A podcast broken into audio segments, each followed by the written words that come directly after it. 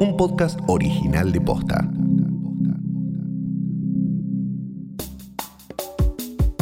Por primera vez, hoy se celebra el Día del Estudiante en un contexto atípico, con aulas cerradas y clases a distancia.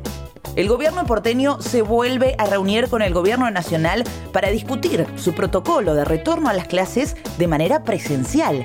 Sin embargo, hay reparos desde el sector educativo. ¿Cuáles son las alternativas y qué están haciendo en el resto del mundo?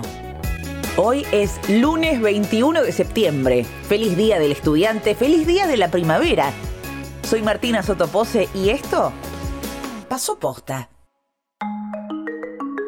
Hace seis meses las clases presenciales fueron suspendidas. Desde entonces continuaron, pero de manera virtual.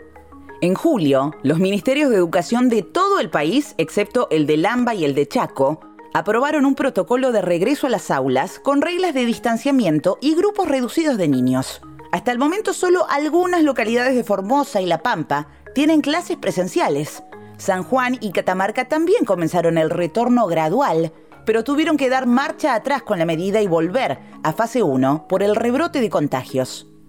Mientras tanto, el gobierno porteño presentó ante la nación un protocolo para reanudar parcialmente las clases presenciales en la ciudad de Buenos Aires. ¿Por qué es tan importante la presencialidad en las clases? La presencialidad genera algo irreemplazable que es el encuentro cara a cara, el ida y vuelta, el poder volver a encontrarse, aunque sea en otras condiciones que claramente no son las mismas de marzo, pero con los compañeros, con las compañeras. Melina Furman es investigadora del CONICET y doctora en educación por la Universidad de Columbia. Poder recuperar, aunque sea un poquito de esa dimensión tan clave de la escuela, que es poder encontrarnos con otros y, y otras y aprender a vivir juntos. Según datos del Ministerio Nacional de Educación, en los últimos seis meses, un 10% del estudiantado argentino tuvo un contacto con la escuela de entre 0 y 3 veces al mes para muchos chicos y chicas que especialmente quedaron desconectados de la escuela por distintas razones, por no tener conectividad o dispositivos o muchas razones que hacen que muchos perdieran esa intensidad del trabajo cotidiano escolar que ya lleva muchos meses. Bueno, para muchos chicos va a ser especialmente clave que puedan volver a verse, ojalá antes de fin de año. Pero, ¿es posible retomar las clases presenciales evitando brotes y contagios? En principio, para lograr este cometido hace falta prestar especial atención a las medidas preventivas. El retorno a clases exige, por supuesto, condiciones sanitarias básicas muy bien cuidadas. Distancia social, protocolos de desinfección, protocolos de entrada y de salida de la escuela, qué pasa con los materiales escolares, bueno, montones de cosas que son realmente complejas de resolver. Eso lo estamos viendo en la vuelta a clases en distintas partes del mundo. Requieren mucha planificación, requieren que esas condiciones estén dadas porque básicamente es lo que garantiza que la vuelta a clases no redunde en un nuevo pico de contagios un aumento del pico de contagios. La ministra de Educación porteña, Soledad Acuña, presentó un protocolo que contempla el regreso de algunas actividades escolares presenciales, todas ellas al aire libre. El nuevo plan tiene tres ejes. Apoyo escolar y talleres de lectura en espacios públicos para chicos de primer grado clases dos veces por semana entre las 10 y las 12, al aire libre, con mobiliario y sin cortar la calle, para estudiantes de quinto y sexto año próximos a egresarse. Y además, exámenes finales al aire libre para adultos del nivel superior y de formación profesional que estén estudiando oficios habilitados para funcionar. Sin embargo, del gremio docente UTCTERA se oponen a la propuesta. Mi nombre es Constanza Cetrini, soy maestra de dos primeros grados en una escuela pública de la zona de Parque Patricios y pertenezco a la lista Granate en UTE. Hola, ¿qué tal? Soy Lara, soy maestra del Distrito 9, delegada por la UTE y formo parte de la lista Granate. Sobre la propuesta de la vuelta a clases nos preocupan muchos aspectos. Hay un aspecto que es principal. Pareciera que el gobierno de la ciudad está proponiendo una sucesión de ideas que en apariencia son creativas y entre idea e idea va pasando tiempo. En todo ese tiempo la conectividad y las computadoras para los chicos y las chicas sigue sin garantizarse. Uno de los argumentos del gobierno porteño para fomentar el retorno a las clases presenciales es que, según sus cálculos, hay 6.500 chicos y chicas sin conectividad que no lograron continuar con las clases de manera virtual. Es por eso que el gobierno nacional compró 6.500 computadoras para ser entregadas a la ciudad, pero todavía no recibe la autorización del gobierno porteño. Sin embargo, la ministra de Educación porteña, Soledad Acuña, le restó importancia a esto me gustaría volver a decir y aclarar y reforzar, es mucho más complejo que una entrega de computadora o internet. Nosotros estamos entregando computadoras, entregamos hace 10 años computadoras en la Ciudad de Buenos Aires. No es un problema de entregar un elemento, sino es algo mucho más complejo que atraviesa la realidad de muchos chicos y chicas de la ciudad. Papás me van a entender perfecto respecto a lo que cuesta la virtualidad para continuar la escolaridad.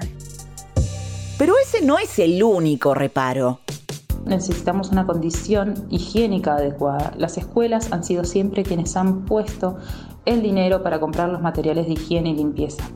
El gobierno de la ciudad esgrime que va a ocuparse no hemos dado cuenta todavía de eso. Hay un montón de fallas que tienen que ver con la última propuesta que hace el gobierno de la ciudad. Parece loco tener que enumerar esto, pero los baños, el transporte, la seguridad, eh, los factores climáticos, los factores distractivos que pueden eh, darse en el contexto de un parque, de una plaza, también son cuestiones que no están explicitadas y no se entiende cómo se resolverían en esta idea creativa que, o en apariencia creativa que plantea el gobierno de la ciudad.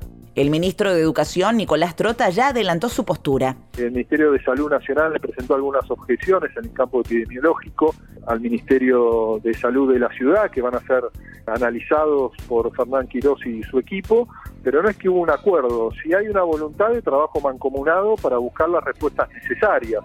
La vuelta a clases en espacios fuera de lo escolar, al aire libre, en plazas y calles, creo que hay que pensarla muy bien para ver si es viable, si fuera viable, creo que es positiva. No es algo sencillo de hacer.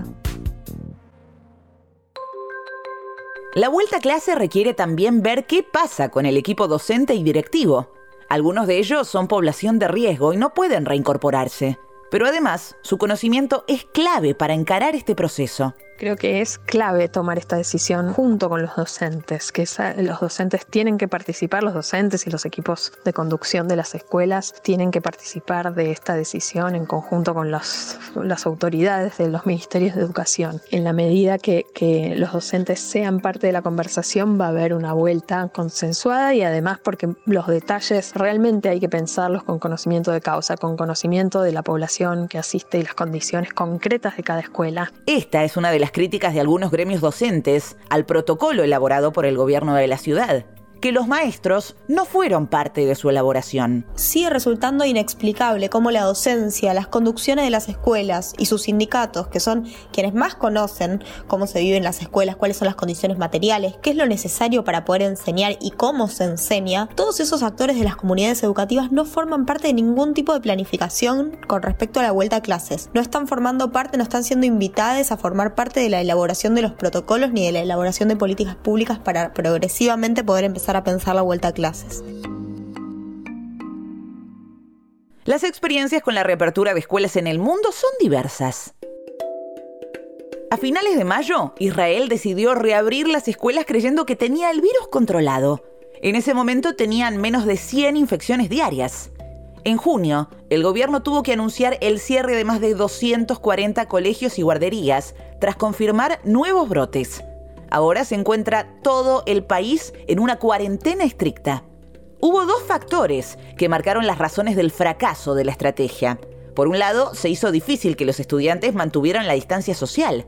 Y por otro, ante una ola de calor, el gobierno permitió que no se usara cubrebocas durante cuatro días y que las escuelas pudieran cerrar las ventanas para utilizar el aire acondicionado.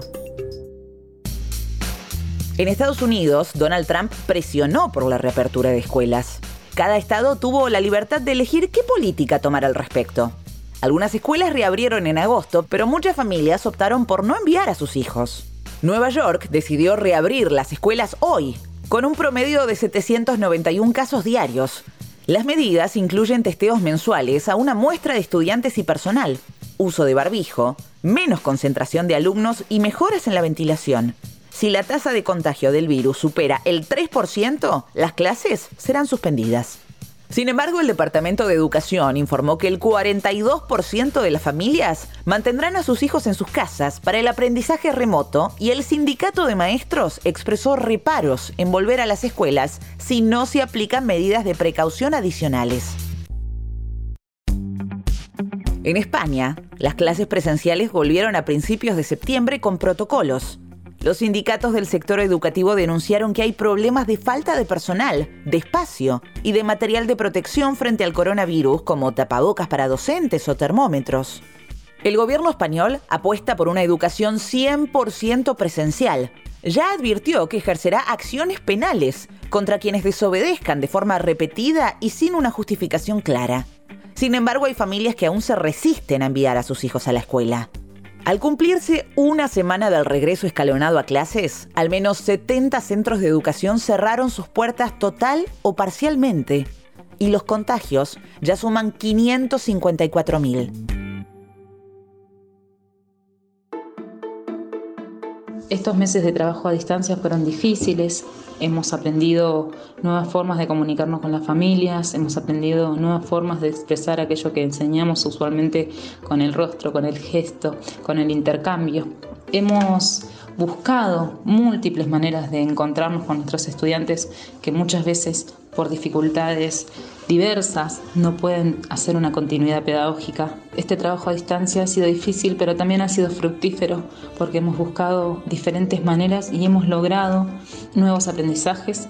Los estudiantes han logrado confianza también en sí mismos porque no siempre necesitan de la maestra para aprender algo. Hemos logrado unirnos como comunidad educativa en esta situación tan acuciante como es la de la pandemia y sabemos que vamos a volver a las escuelas con muchísimas más ganas de vernos y de aprender. Todos los, los relevamientos nos indican que estamos trabajando igual o más cantidad de horas que en la presencialidad. Entonces, la docencia, las familias, los chicos, tenemos muchísimas ganas, somos quienes más ganas tenemos de volver a clases, pero es importante atender a qué nos devuelven las condiciones sociosanitarias, qué nos devuelve la situación de contagios en Capital Federal y pensar ideas que sean menos inviables y que se acerquen más al cuidado, a garantizar lo básico, a garantizar lo mínimo que hoy es necesario para poder establecer una continuidad pedagógica, que es la conectividad. Esto pasó posta, es una producción original de posta. Escúchanos de lunes a viernes al final del día en Spotify, Apple Podcast y en todas las apps de podcast. Si te gustó este episodio, compartilo con alguien a quien creas que le puede interesar. Y si nos escuchas en Apple Podcast, déjanos una reseña, nos suma un montón para que más gente nos descubra. Búscanos en Instagram y en Twitter, somos arroba postafm. En la producción estuvieron Galia Moldavsky y Fede Ferreira. Nuestro editor es Leo Fernández. En la dirección general, Luciano Banchero y Diego del Agostino. Soy Martina Sotopose y esto pasó posta.